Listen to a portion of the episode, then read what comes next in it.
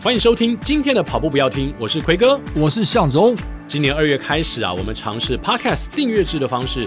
如果你想要随时随地收听全部的集数，每个月只要付台币九十九元，跑步不要停就可以陪你长长久久哦，陪你吃课表，还可以陪你炸两百。哎，爱足以哦。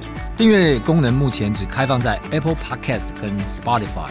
如果你想要小额赞助跑步不要听，让我们的节目长长久久，也欢迎到节目的文字叙述里面点击赞助连接，请我还有奎哥，当然还有我们的制作人亚当喝一杯咖啡，也鼓励我们继续跑下去。亚当跑下去啊！节目马上开始了。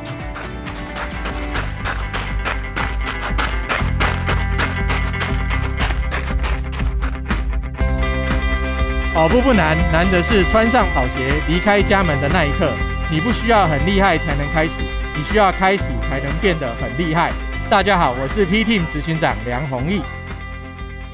好，今天我们节目呢非常开心的邀请到这位哇，在世界四大难度最高的极地赛事都已经完赛。然后六大马的赛事呢，也已经凑齐了甜甜圈的一位令我们肃然起敬的一位跑者。以前在中国的朝代里面，有一位叫十全老人的，我们家有一位十全青年，你知道吗？哦，十全青年，对，越跑越年轻吗？不止，因为他这个实权呢，又六大嘛，再加四大四大基地嘛，哇！有没有有没有特别的奖杯或是什么样的奖牌颁给这样的人？本身就是一个 legacy 了，legacy 就是世界地球遗产，不是？好，让我们来欢迎今天的来宾周林信信哥，信哥，欢迎信哥。啊，你好，大家好，呃，奎哥。那个冠诶，向总，大家好，我是周林信。你们讲那个十全，让我想青年，让我想到你们旁边夜市的十全排骨汤，喝完才过来的。好，很想等一下可以过去试一下。对啊，啊，信哥是蛮蛮传奇的啦，因为老实说，完成六大马在台湾也没有那么多人，再加上有四大基地，哇，这是唯一哦，这是唯一吗？这是唯一，对，连林义杰也没有没有完成六大马。呃，没有，没有，这个陈彦博也没有六大马，他就是极地而已，极地而已。对对对，所以这是是目前台湾第一人吗？呃，如果把这两项加起来的话，是这样子，是第一人，也是唯一十全青年。对啊，我就说十全青年啊，目前唯一一人。对对对对对，只此一家，别无分号。是，没什么人要做这种傻事。而且呢，我们信哥的新书啊，《勇闯极地超马：大叔跑者翻转人生的马拉松跑旅》这本书呢，在二二八已经上市了。嗯，接下来就有分享会了。对，三月二十五号的分享会，而且这个语坛嘉宾不得了啊！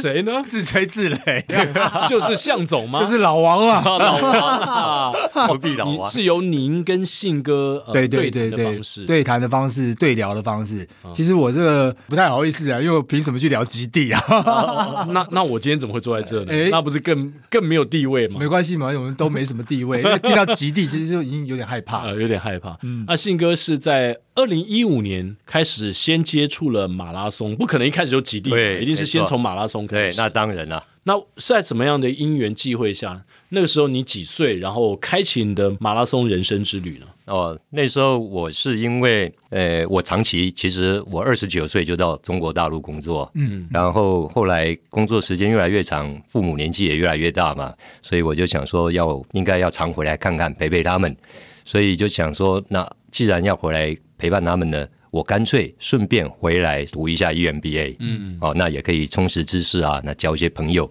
呃，EMBA 优秀的朋友很多哦，我们可以学习。结果去上 EMBA 了，不小心看到学校有活动，说要去参加，说要要要去参加大陆的这个商学院戈壁挑战赛 啊，所以我就哇，那个地方这么棒，戈壁以前是好像在地理书读到的东西，嗯，那么我就很想去。看一看到底怎么回事，但是那个活动呢，它就需要跑步，嗯，那我就开始去训练跑步。以前我是从来没有这个参加什么运动比赛了，所以我的那个在学校什么篮球也不会打啦，啊，什么排球也不会打。虽然我高高瘦瘦，很运动健将样子，其实是从来没参加过任何运动比赛。在学生时期都没有，都没有，都没有参加过。那您学生时期的兴趣是什么？我学生时期的兴趣啊，就都是躲在学校教室的角落，因为我个性没有没有，我讲到书我还不好意思，我高一的时候差点留级，四科不及格要留级，我是三科不及格，所以我在以前学生生活其实是不怎么诶可以值得一提的东西啦，嗯哦，甚至说我以前是还蛮自卑的一个人。是，呃，对，是这样。到大学都是这样吗？哎，对，一直到专科，然后到读 EMBA 以前都这样。哦，如果要讲到这个呢，就是说，因为我在以前呢，可能因为长期有一做一些劳动性工作啦，还有什么坐姿不良等等，我一直有腰痛的问题。哦，我一直到四十九岁为止，每年都会闪到腰。哇。哦，那这个闪到腰听起来不是一般，我们闪到腰几天就好了，不是，不是，感觉很严重。对对对，所以呢，我有时候还会被朋友笑，嗯，啊，说我这个泰山的 take。啊，波尾心态，那这个 讲起来呢，有时候就是会觉得很不好意思，嗯，哦，特别呢，男人的腰还蛮重要的，有泰山的体格，对，还要有狗公腰，但是没有狗公腰，是阿婆的身身体，对，对对对，阿婆的身体，这个是闽南语话啊，台语话，台语。所以我在要从事开始跑步运动以前呢，其实我是蛮害怕的，是。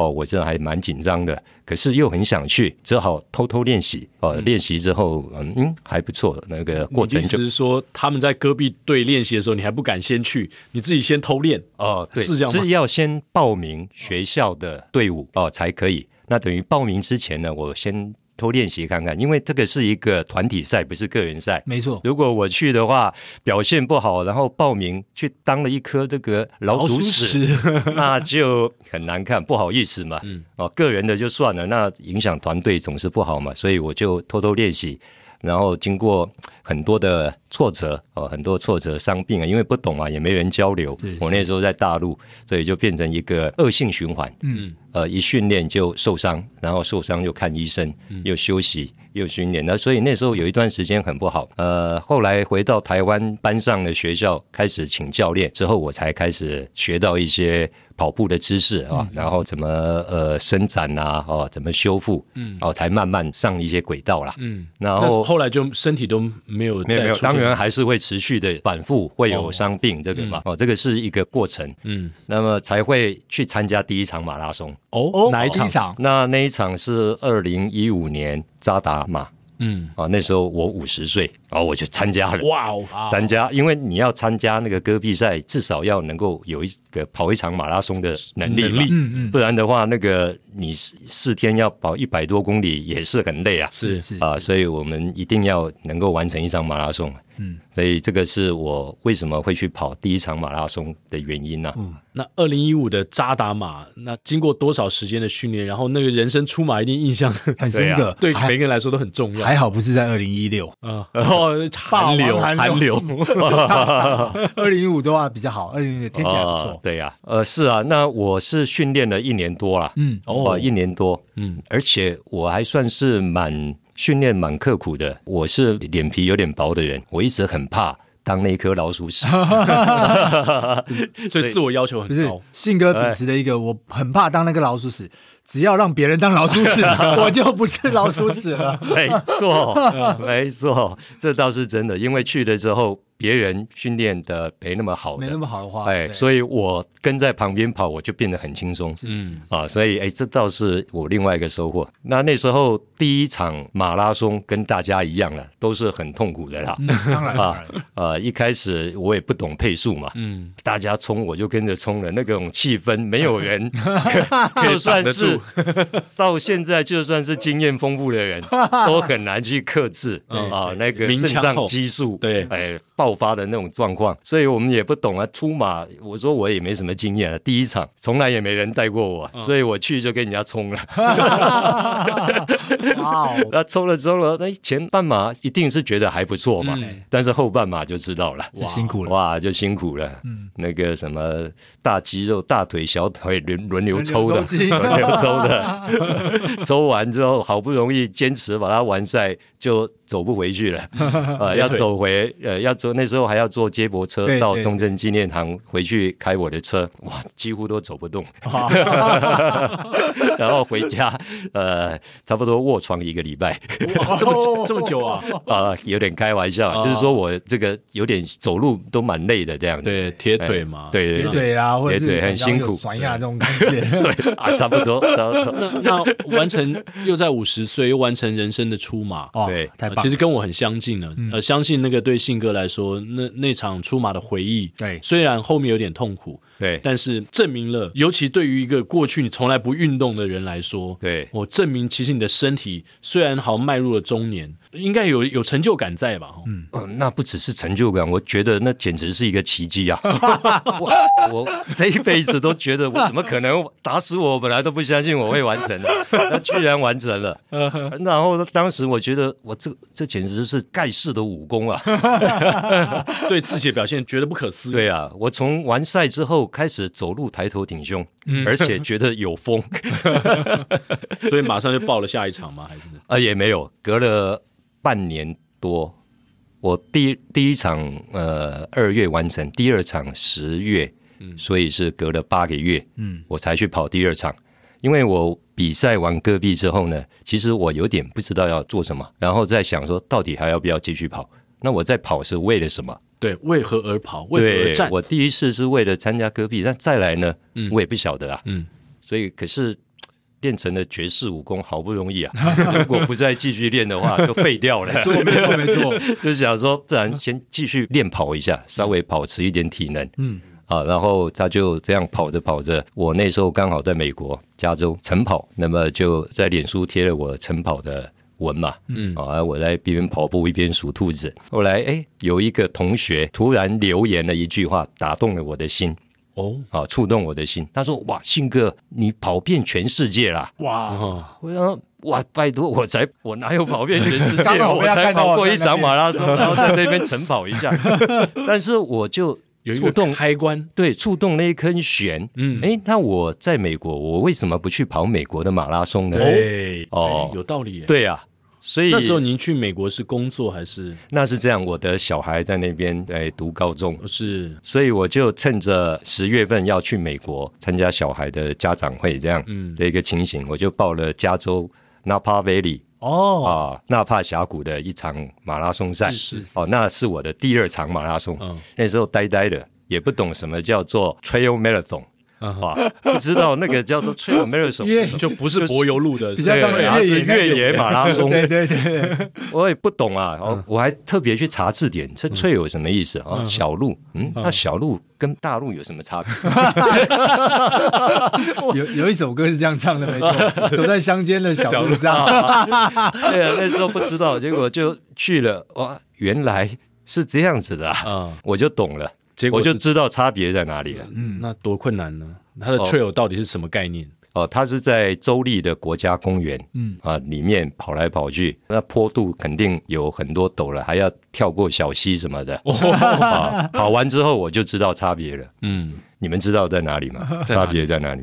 我是想说，差别很简单，马拉松呢，跑马拉松就是会让你好像很累。嗯嗯，那越野的马拉松跑完是会让你好像。快上天了一样，马拉松可能只有这个双脚比较酸，对，可能越野完之后全身酸痛。对，哇，四十二公里的全马，我没有训练过，就突然去跑四十二公里的越野，哇，感觉好像被卡车撞过，差不多，更累，比第一场更严重。看到第二天开始，连续一个礼拜看到楼梯就怕，因为一直上上下上上下下，腿都腿都抖了。对啊，那回家有有楼梯嘛，所以每天都看到楼梯就怕。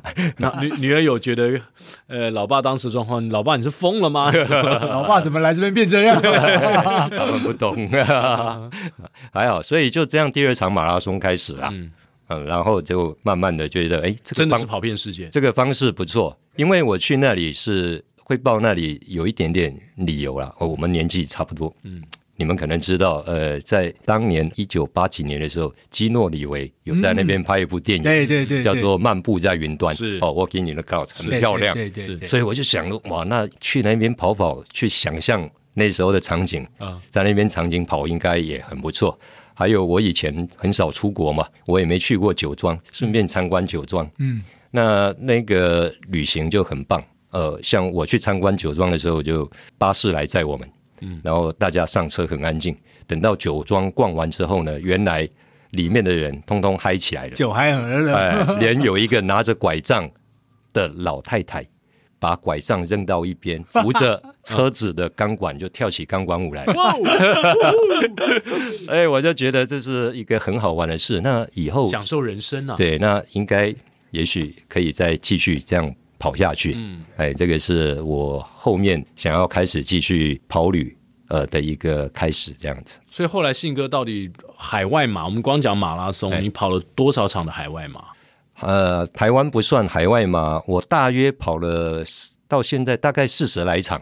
我也还没有，我忘了几场了，大概四十来场。对，但是我就是最近又去跑了嘛。嗯，啊，那个书上写的，我后面还有继续跑，哦、其实是超过四十场了。嗯嗯嗯，包括有二十个国家，三十几个城市。哇、哦，啊，这些不是指旅游的，是有举办马拉松比赛的地方才算进去的。哇，你是为了跑马拉松才去当地旅游，还是旅游顺便跑马拉松？你的心态是怎么样？是这两个事就是一样的。是加在一起的，因为我以前其实很少旅游，在我五十岁以前，我呃，你刚刚说很少出国，很也很少出国，孤陋寡闻。我五十一岁去跑东京马的时候，才是我第一次去东京哦啊，然后我去跑过的那些国家跟城市呢，也都是我第一次去的。哇、嗯，我以前都没有去过，嗯。啊、呃，所以就这样，因为我刚好现在有空嘛，我就想你的那个朋友的那个说，哎，你现在跑到全世界，那个“世界”两个字打开了你的世界观。对对对，我就说他触动了一根弦，是是，哎，一动一这个弦一弹下去，巨大的回响，而且停不下来了。对，停不下来了。而且这四十几场海外的马拉松是在很短的。五年是不是还是多少时间之内就密集的完成？对，就密集完成。嗯、因为刚好就是我在大陆的事业，因为一些原因嘛，嗯、我就也结束掉。嗯，所以我变成不用上班，我也没有没有事嘛。嗯，呃，那小孩也都长大了。哦，我变成这个这个这个叫什么老人的？不不，是财富自由。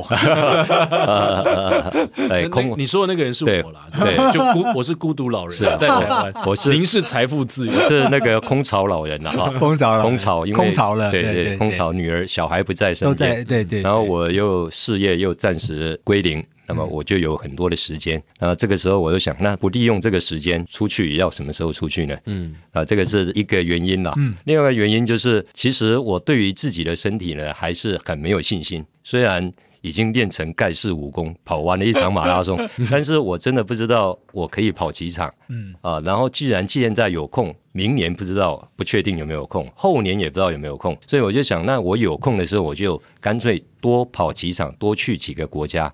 然后把这两件事呢结合在一起，是让这个旅游呢更有意义，也更好玩。哎，这样子，这个听起来是非常美妙、美令人向往，对，令人向往。可是也不用跑到极地去吧？对啊，待会我们来问一下，因为四大极地都去过，这个肯定跟全世界去跑马是完全不不一样的，完全的不同，而且那种甘苦是是。我这边好奇是想问一下信哥，说你是怎么去选择这些你要去的地方呢？因为很多想要跑遍全世界的人也想要心中有个蓝图。对，你你是怎么样在这么多的全世界这么多国家当中去做出这样的选择，然后怎么安排不同的站？啊啊，对，这是一个好问题。当时呢，我在选择的时候呢，我有提到说，我不知道我可以跑几场，嗯，我的体力有多好，也不知道我有多少时间，所以呢，想一想这个年纪啊，来日也不知道有多长，那么我就应该先选最精彩的，嗯，哦。哦，先去体验最好的嘛。是。那最精彩的不用说了啊，六就是六大马，哦，六大马，所以我跑东京。嗯，那六大马你也不可能一年跑完吧，嗯，我们也没那个能力啊，它需要一点时间，所以我就从跑完东京马之后，我就开始来，哎，我二零一六年跑东京马，嗯，然后就连续安排，再来是柏林、柏林、芝加哥，这些都在同一年，嗯，就安排了。那第二年的话，因为像伦敦跟跟那个波士顿啊，有一点冲突，都在四月，我就先安排伦敦先跑，因为我那时候跑力也没多好啊，那时候呃全马要跑四个多小时啊，都还没破四，呃，所以就波士顿我肯定是不能有没有办法有 BQ 的啦，啊，所以就想说把它排到最后面吧，我先跑其他的，先练一下。对，所以第一年就三个，第二年就两个，嗯。啊，就伦敦马跟纽约啊，波士顿就排到最后。二零一八年啊，就二六二呃一六一七一八年这样子。对对对。那在这个中间空档呢，还是有很多空档啊。嗯。那我也不甘寂寞 啊，就开始在安排其他的。嗯。那挑选的时候，当然都是挑选比较漂亮有名的城市。嗯。这是第一个。第二个呢，因为我的体质哦，有一个就是我是属于温度敏感型的，嗯，我怕冷又怕热啊，所以呢，我就要选那种马拉松比赛的时候呢，温度气温很好的地方，呃，像台湾我不是那么爱跑。就是因为台湾比较湿热，嗯、所以我也比较少跑，我就只选一些名胜。赛事。哎，对对对，哦，名胜哦，泰鲁格这种，对，泰鲁格、日月潭啊、阿里山呐，哦，我就比较喜欢跑这种风景好的。城市马拉松，就没有那么爱跑，除了台北马 之外啊，其他没那么多，所以我就会选那些世界有名的城市啊，然后又是旅游的啊，还有一些特殊的城市这样子哦去。安插在这个中间，嗯，就是我会看那个月份哪一个地方有比赛，然后它的条件都适合我，那我们就报名。报名了之后呢，开始安排这个旅游的行程，是这样子。那光找这些城市，还有比赛的时间，也要花一点力气吧？哦，其实花蛮多的，他真的，我那几年全部的精力 都投注在要找呃下一站我要去哪里？对对对，然后我不是在我不是在跑马拉松的路上，就在准备跑马拉松；不是在旅行路上，就是在准备旅行。这样。哇，那这一路上应该很多的见闻，有没有什么啊？不管在六大马或是一些重要城市的马拉松过程当中，碰到什么人事物，让信哥到现在还印象非常深刻的？如果要讲这个的话，六大马或是超马，讲到超马的话，当然他的感触是更深啦。嗯啊，因为你两个要一起比，但是他两个有点不太一样。嗯，最后一场的超马对我来讲是最强烈的。嗯，呃，除了成就之外，啊、呃，还有他在纳米比亚。哦，纳米比亚呢，哦、我去的时候看到当地的土著来给我们欢迎。我吓呆了，因为呢，他们是赤裸着身体，背着小孩，嗯，然后穿着戴着很华丽的那种土著的首饰啊，嗯，饰品。饰品那一些，跳着那种很原始的舞蹈，打着鼓声，嗯，在那边跳舞扭动，让我感觉很震撼，嗯。嗯，啊，身上涂着红泥，嗯哼，还保留着五百年前那种原始民族的那种所有的生活习惯，嗯。那现在是二十一世纪，居然这些人活生生的在我面前，嗯，哦，那是让我非常的震撼呐，嗯嗯嗯，啊，这个是在纳米比亚。在纳米比亚超马部分，嗯，另外如果说马拉松的话，呃，我去了不丹，嗯，不丹呢是一个很特别的国家，哦，他们全国呢几乎都有统一的服装，嗯。啊，所以都穿着也是传统服装。那佛教是他们的国教嘛，哈，大家都很深信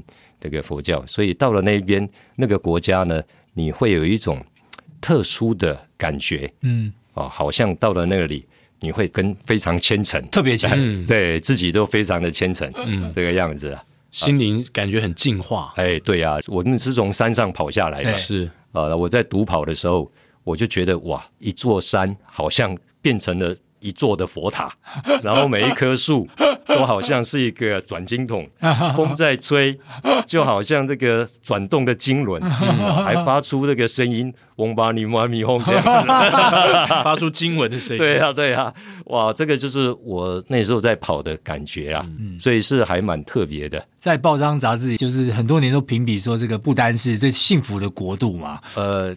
对，但是我去了，我觉得那个是一种表面啦，嗯嗯嗯，啊，因为他们有一点点好像知识被封锁。哦，OK OK，但是我觉得现在已经改变了，是。啊，因为科技的发达，像我们到他的佛寺去啊，拜完之后，那个那些僧侣也很有礼貌的就出来帮我们做一些祈福动作啊什么的啊，做完之后我们离开，转身离开，他也转身。然后把手机拿出来，这个画面很突兀。是我一转身要走，就看到师傅转身也把口袋的手机拿出来，你回到舒适商当中，他也回到舒适当中，然后再玩游戏。所以这个是一个还蛮特别的的地方，这样子。你刚刚有提到你对温度是敏感的，对，是怎么会跑去？极地呢？因为极地不是沙漠里面热到半死，就是热死就是冷死。对啊，对温度敏感的信哥怎么会往那条路走过去呢？谁带你到极地去的？呃，那是那要是三毛带我去的。呃，话说这样的，嗯、回到我第一场去参加的叫做戈壁挑战赛，它本身呢就是极地的条件，对，它是沙漠，嗯，所以其实我要第一次要去的时候呢。我就我是蛮害怕的，呃，因为我怕热，对，我很容易中暑，嗯，啊、呃，这个问题，所以我们在去之前呢，大家有集训，在跑到哪里？高雄。澄清湖，还有跑到东港，叫做屏东之尾鱼，对对对对，到那一边去练习，结果一练习呢，我都中暑的很严重，哇！所以我本来不太敢去，后来是同学鼓励我，我才又继续去了，因为也花那么多时间练习，嗯，所以去了。那去了之后就发现一件事啊，他那里很热，三十几度，每天都三十几度，但是呢，它的热跟台湾不一样。嗯，它的热是干燥的，对对，干爽的热，干燥的热，而且只要一没有晒到太阳，风一吹，甚至还会觉得冰冷。哦哦，它这个是让我比较敢去挑战更呃环境更险恶，对，更险恶啊。然后那个跑量啊，还有负荷都更大的这个超马比赛，嗯，哦，那个比赛是我们戈壁比赛难度的至少两倍以上，哇哦，两三倍，所以我就比较敢去啊。这个是其中一个。很重要原因，因为我已经有一点点经验了。对，那为什么说三毛呢？就是刚才你们其实有提到聊到这个事啦。为什么我马拉松跑一跑会跑去跑极地呢？因为这是完全不一样东西啊。对，那就是因为因为我跑完六大嘛，对，就是体验完最精彩的马拉松赛事了。最精彩已经跑完了，我突然又有一点点空白。对，我在想。我再来要跑什么呢？嗯，哦，我最近才跑完了，其他也不会加分太多。嗯，当然有一些城市不一样了，有很多城市是不太一样。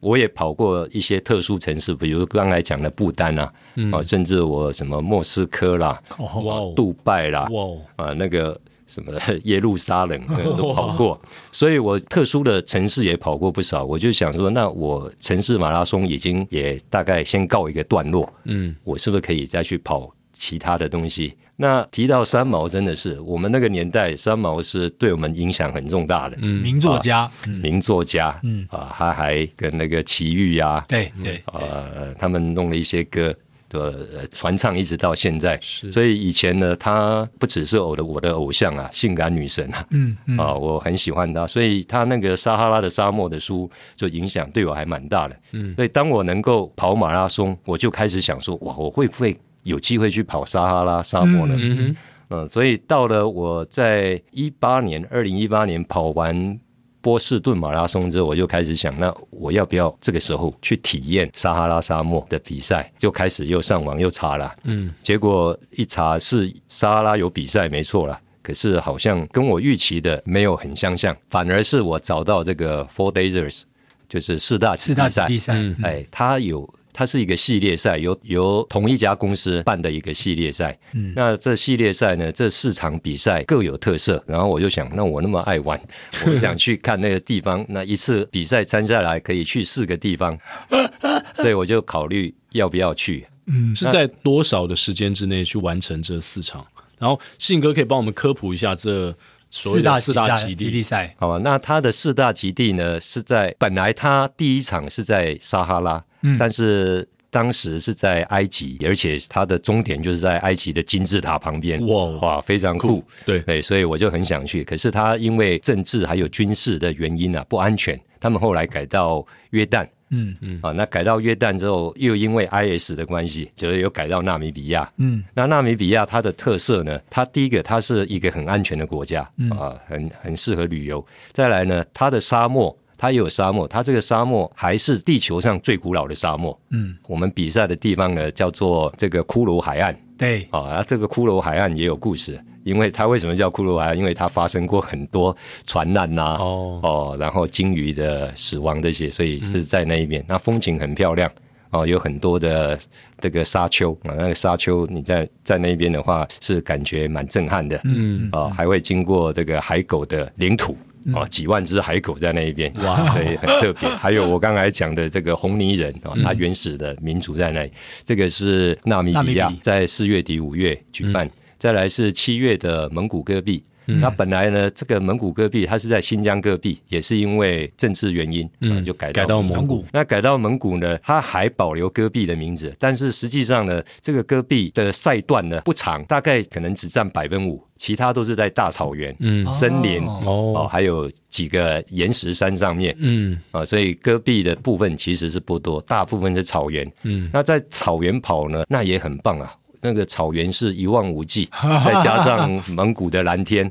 啊，蒙古是有一个名称叫做蓝天之国，嗯哼，啊，所以呢，青绿色的大草原加上蓝天，哇，那加上草原上面的兰花啊、嗯、紫花、小花，再加上这些牧民们的蒙古包、牛羊，嗯，哇，那简直有点感觉自己变成一只马了，对，驰骋在，哎呦，驰骋在草原之上，真被你 讲中了，然后就有这种感觉，唱着一首牧歌，对，就是我们合唱团就常唱这种牧歌，就是蒙古。呃，蒙古草原的这种牧歌啊，很多中国民谣，好，它就是这种牧歌，很壮阔的感觉。还好，那请你不要唱《苏武牧羊》，那不一样的地方，不一样，对，不一样。那所以这个就是七月份的戈壁，戈壁，戈壁。再来是九月份啊，是九月底十月初的智利，嗯。啊，智利的这个阿塔卡马，嗯，哎，阿塔卡马沙漠。那阿塔卡马沙漠呢？第一个，它是全世界最干燥的地方。嗯，哦，它的降雨量呢，只有年均零点一毫米。嗯，哇，啊，零点一毫米，一毫米，所以我们这个睡觉流个口水都比它多。哦，非常干燥，某些地区呢，甚至五百年没有下过雨。嗯嗯，所以呢，你在那一个地方的土壤采集呢，是完全没有生物的。嗯，所以它被称为呢，地球最像火星的地方。哦哦。啊，那除了这个这样的气候之外呢，还有就是它的地形地质都很特别，嗯，哦，很多变，有这个泥土的大山，没有人迹，你走到那些大山上面，光秃秃的红色的，真的很像在火星。哦，还有各种的地形，也有砾石的，也有沙池的，很多变，那非常的漂亮。唯一比较难过的是，这个比赛是几场沙漠赛里面最难的。哦，它从海拔三千两百米。的地方往下跑，嗯，哦，跑到两千四百米的地方，嗯，那你不要以为由上往下跑很容易啊，啊，啊，其实沿路上上下下，而且地形很困难，哦、跑起来非常累，是。啊，非常累。还有，也许还要注意到高山症的问题。哦，对，因为它都没有植被，嗯，所以它的空气含氧量特别低，啊、哦，还有它白天非常热，嗯，都三十五六度、七八度这样，嗯、但是晚上。很冷，超级冷，晚上 很冷。我第一天晚上没办法睡觉，因为在三千两百米地方。早上起来一看温度计，零下十度。哎呦，哇，这就是来回差了四十度。对，我帐篷外面都结冰了，哦、天哪，冷的要死。所以这个就是呃阿塔卡马沙漠啊，它的一个特别。那第四个，嗯，哦，更冷了，更冷，它是地球最冷的寒漠。对，哦，它在南极洲。嗯。那南极就不用讲，大家都知道了，冰天雪地，还不见得跑得成，一片银白。嗯，哎，对对对，还不见得跑得成，因为它要根据看天气啊，所以它的比赛跟其他的比赛不太一样。嗯，哦，沙漠赛的话呢，它是距离固定的，大概两百五十公里，在七天内完赛。对，呃，平均一天跑四十公里。哇，啊、就是一个全马的概念哦。对，一天一个全马，对，一天一个全马。但是呢，有四天是这样，一天一个全马，但是有一天要跑两个哦，有一天大概要跑八十公里。天哪，啊，然后休息一天，最后一天跑十公里，嗯，就是加起来就两百五。对，那南极的话，他就没办法这样子。哦，我们到南极之后呢，每一天的比赛是在不同的岛屿，那它要根据当时的气候而定，所以到底要跑多长时间，我们不晓得，嗯，所以没办法决定距离。那就变成说是呢，在固定的时间内，谁跑得最远，谁是冠军。嗯，那如果有达到两百五十公里，就可以停止了。啊，那超过一个人达到两百五的话，就看。谁最快达到两百五？时间短的就优胜。是，哎，那这个是，所以它的制度不一样。嗯，还有我们南极是吃睡都在船上。嗯，跟沙漠赛不一样。沙漠赛呢是七天都在移动，每天移动，都住不一样的地方啊，呃，所以是自己背着七天的食物，嗯，还有睡袋啊、衣物啊。哇，我在跑步了。那这样有多重啊？七天的食物加上衣物。第一天出发的时候，平均的重量。啊，是十点五公斤，不含水。那加上一公斤水的话呢，平均重量每一个人是背十一点五公斤在跑步。这是有规定的，它有规定，有强制装备，哪些东西一定要带？嗯，对对，它有强制装备，还有就是选用的装备，它建议还有你个人想带的东西啊，所以就大部分有三大类。嗯，那至少你强制的装备要带。嗯，所以它有一个平均，有的人重的可能就十三四公斤。那个大概都是菜鸟，第一次来的，才 会带，才会带那么多，跟我们第一次去跑六大马一样。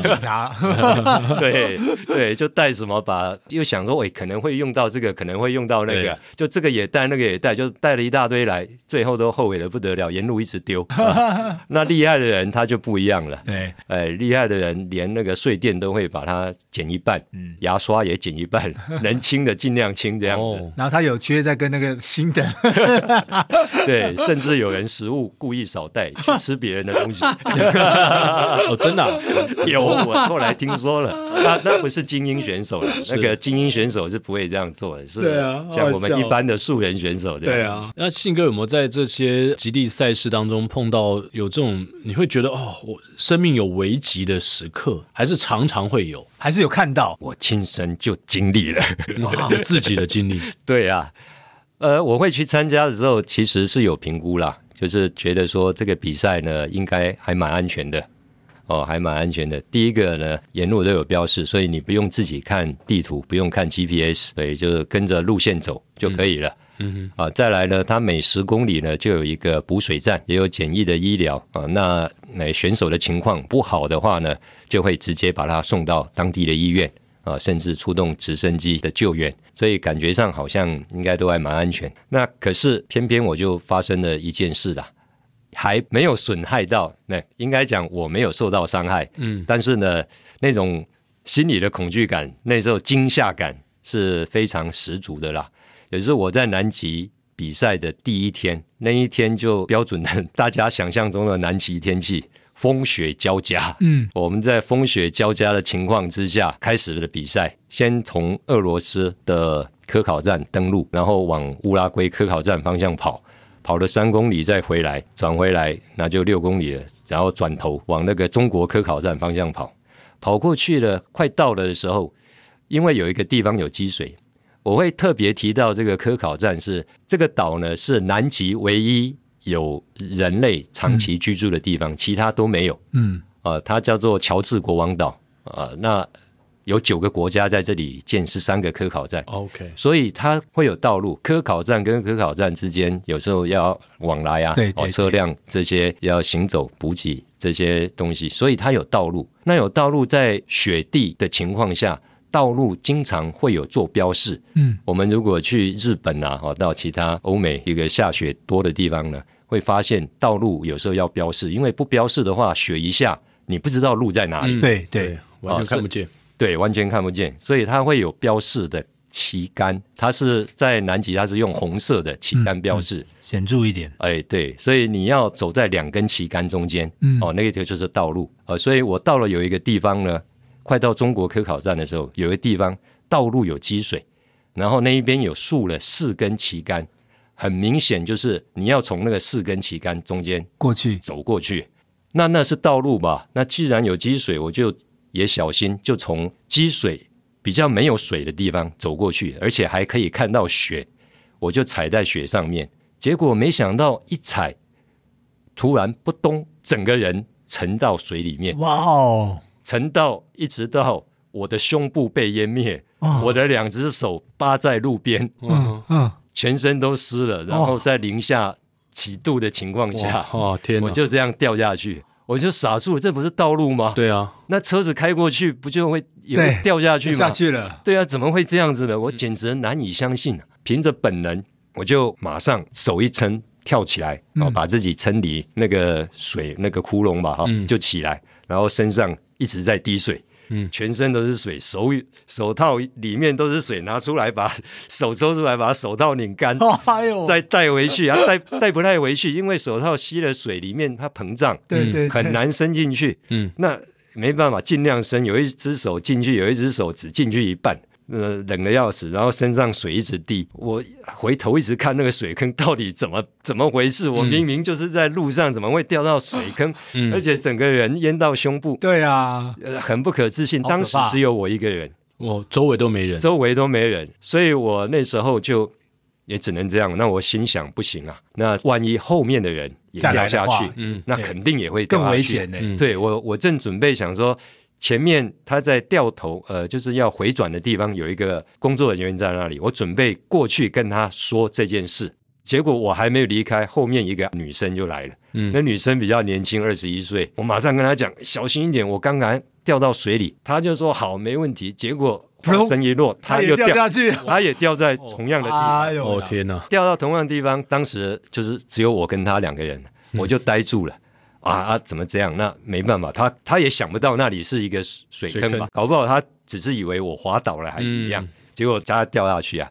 掉下去，问题又来了。她是女生，她的力气更不容易。不够，她对对对，她尝试了几次，爬不都爬不起来。一撑，她又掉下去，一撑掉下去。结果我在那里迟疑了三十秒。第一个，她旁边都是积水。我身上都湿了，我已经很冷了。嗯，再来我过去的话，我肯定很怕那个洞越破越大洞吧？对对对，我只能用匍匐前进。嗯，的地方爬过去，所以我要爬到水里面。我刚刚从水里面爬出来，我现在又要爬过去。哦，所以我会迟疑三十秒是这样子啊，我就爬过，叫他把他的登山杖那个伸给我，我就把他拉这样拉拉拉，还好拉一半的时候，后面有人来就一起把他拉拉起来。哎呦呀！然后刚好赛事经理来了，嗯、我跟他说：“那这不行，你不能再让其他人跑这里了。”对啊，哦，他马上就联络那个主办人，然后就把那个距离缩短，嗯、哦，就在那个水坑之前就回头了，嗯、所以后面就再没有人掉了。太可怕了，真的生死一瞬间。所以这个是我亲身感受到说，哇，有那种死亡的危险。对对，哎，后来到就都没有了，其他都很顺利。哇，还爬得起来，这个感觉到又又风雨交加的，然后而且当时温度到几度？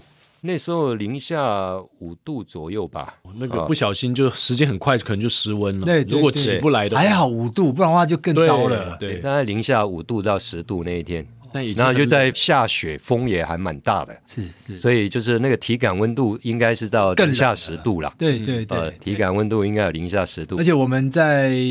这种一般这种零度到十度之间的，你手要是湿了的话，就已经很受不了了，不得了。还说是那样子一个下雪的情况下，那个哇，那真的是很难敢想象啊。对，所以那个非常震撼。等于我到南极第一天比赛。才刚开始没多久，我就受到震撼教育，是，那就觉得说啊，安全真的很重要哦，对对对，太重要哇！所以现在信哥才有办法在这边讲这个故事，对啊，哎，信哥这样四大基地都完成了嘛？对，那那你的下一步呢？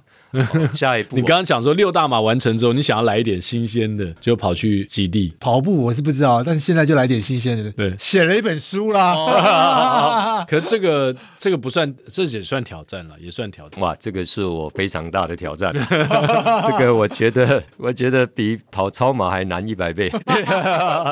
一百倍啊，好不好？对啊，超级难的，嗯、对我来说。嗯，呃，因为我本身有健忘的问题啊，呃，我常常记不清楚一些东西。不会，你刚才那个刻画还蛮深刻的。哇，天哪，这件事情这个 忘不了，永生难忘，永生难忘。事情这个没办法，呃，已经生死一瞬间的。对对对，已经要造成这种什么伤害后遗症之类的，我的内心的。出版一本书，竟然比你跑超马还困难一百倍，这个体会是什么？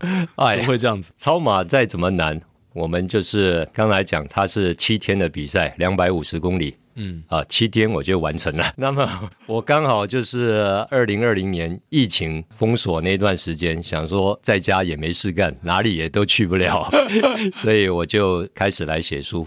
那会写这本书，也是因为说我在脸书上都有贴一些我到到处比赛啊，参加马拉松、跑步啊的一的贴文出来。嗯，结果有一些朋友、同学啊。的确有受到一些启发，觉得哇，那这么好玩，然后好像有点受激励，也都开始运动。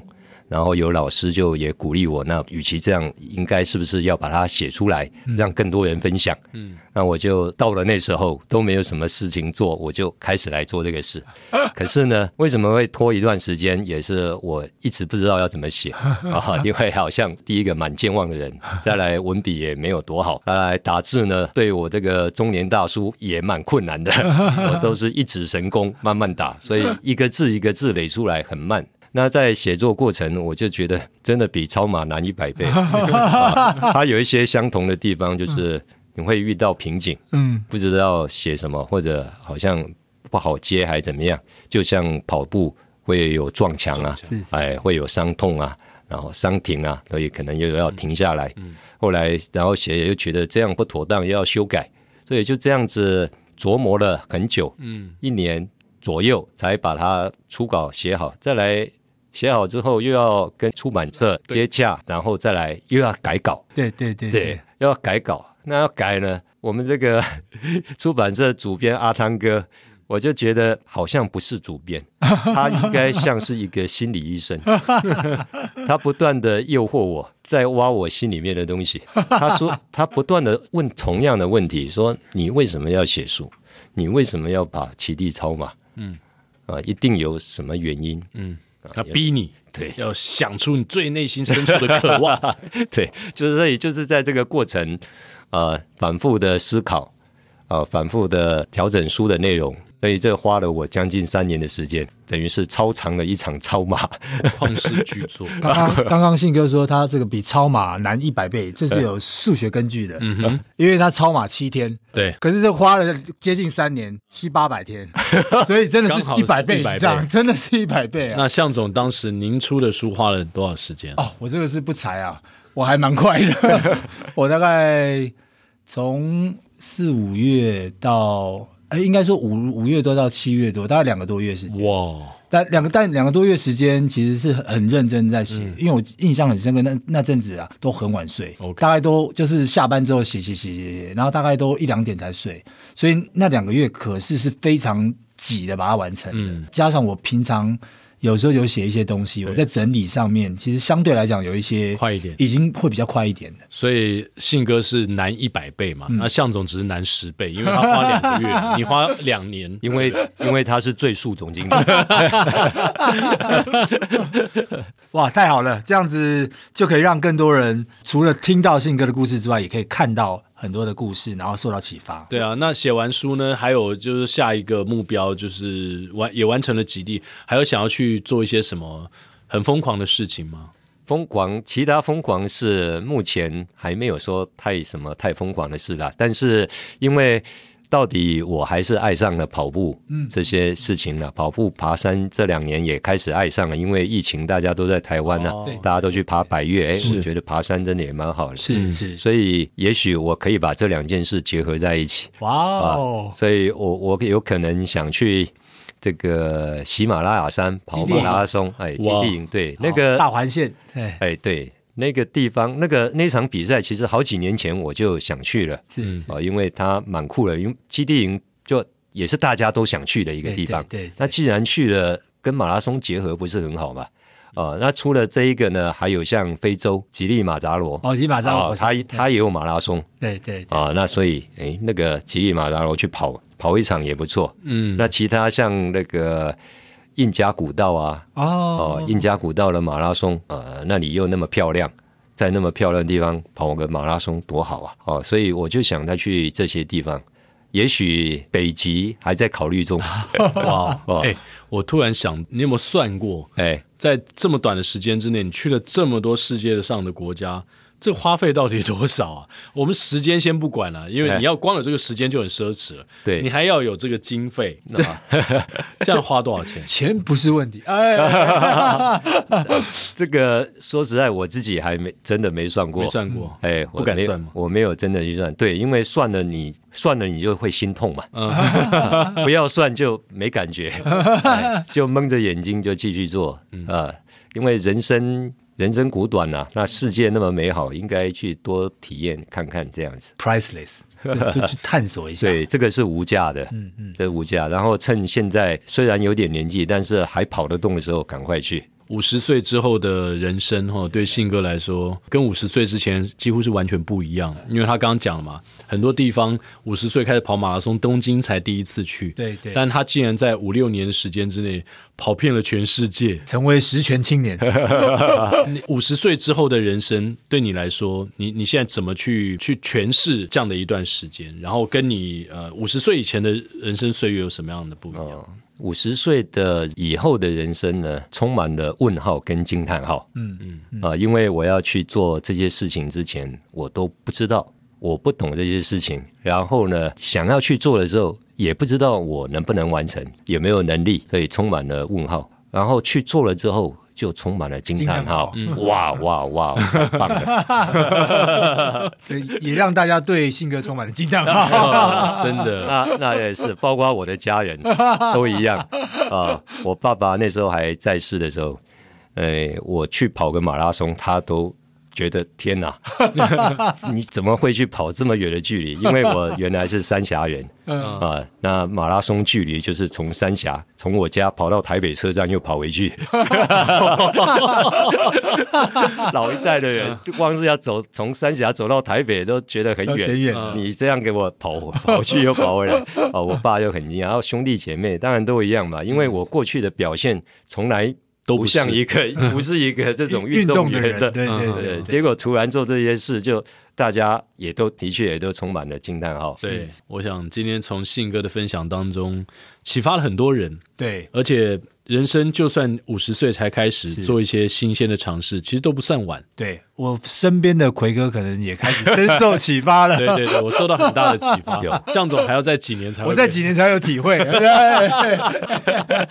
哇，今天真的哇，太精彩了！我相信啊、呃，信哥还有很多精彩的故事会在他的书中，对啊、呃，一一的跟大家来做介绍。是，也希望大家有机会啊、呃，去买这本书来看。那这本书呢，是勇闯极地超马大叔跑者翻转人生的马拉松跑旅。好，这本书三月二十五号在时报本铺，呃，向总跟我们的信哥周林信大哥会来对谈。他在其实我们今天节目当中可能披露了一小部分。那到时候呢，信哥会跟大家有更多啊、呃，关于他不管是跑六大马啦，然后在在全世界各地。非常风景非常棒的地方，跑马拉松，甚至四大极地马的参赛经验谈。OK，今天非常开心的为大家邀请到信哥，呃，也预祝信哥在未来更多的挑战当中能够很顺利，然后开启一个崭新、继续充满惊叹号的人生。没错，没错。好，谢谢，谢谢向总跟奎哥。好，那接下来就进入到我们的彩蛋时间。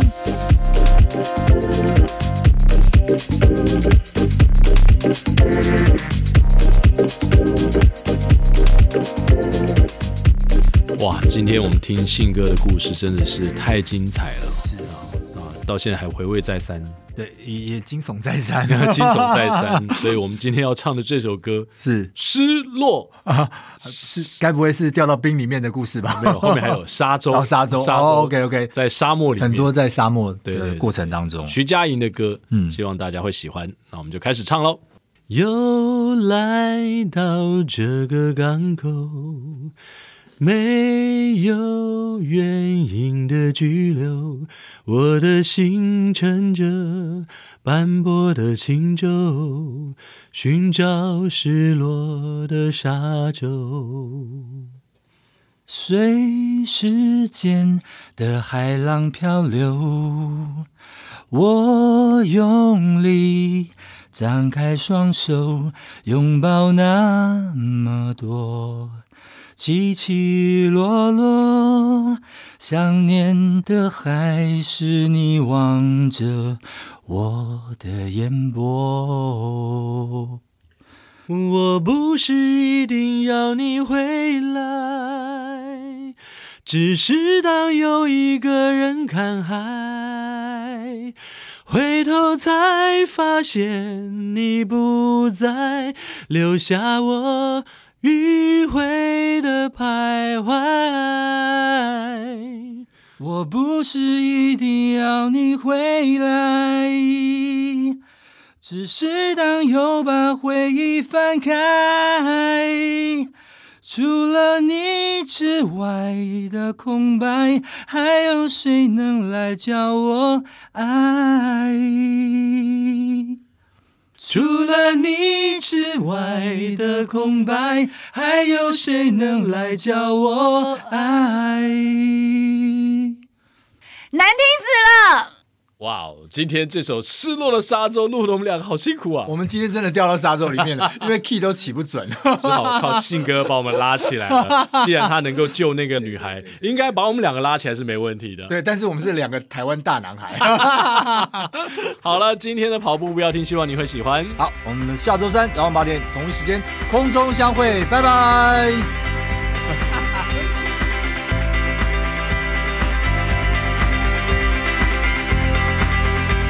我不是一定要你回来，只是当有一个怎么差音啊？只是当有一个，我们刚我们刚刚是没有没有没有，我们刚刚是几句？因为因为我到这边好像不太确定那个字，再一次。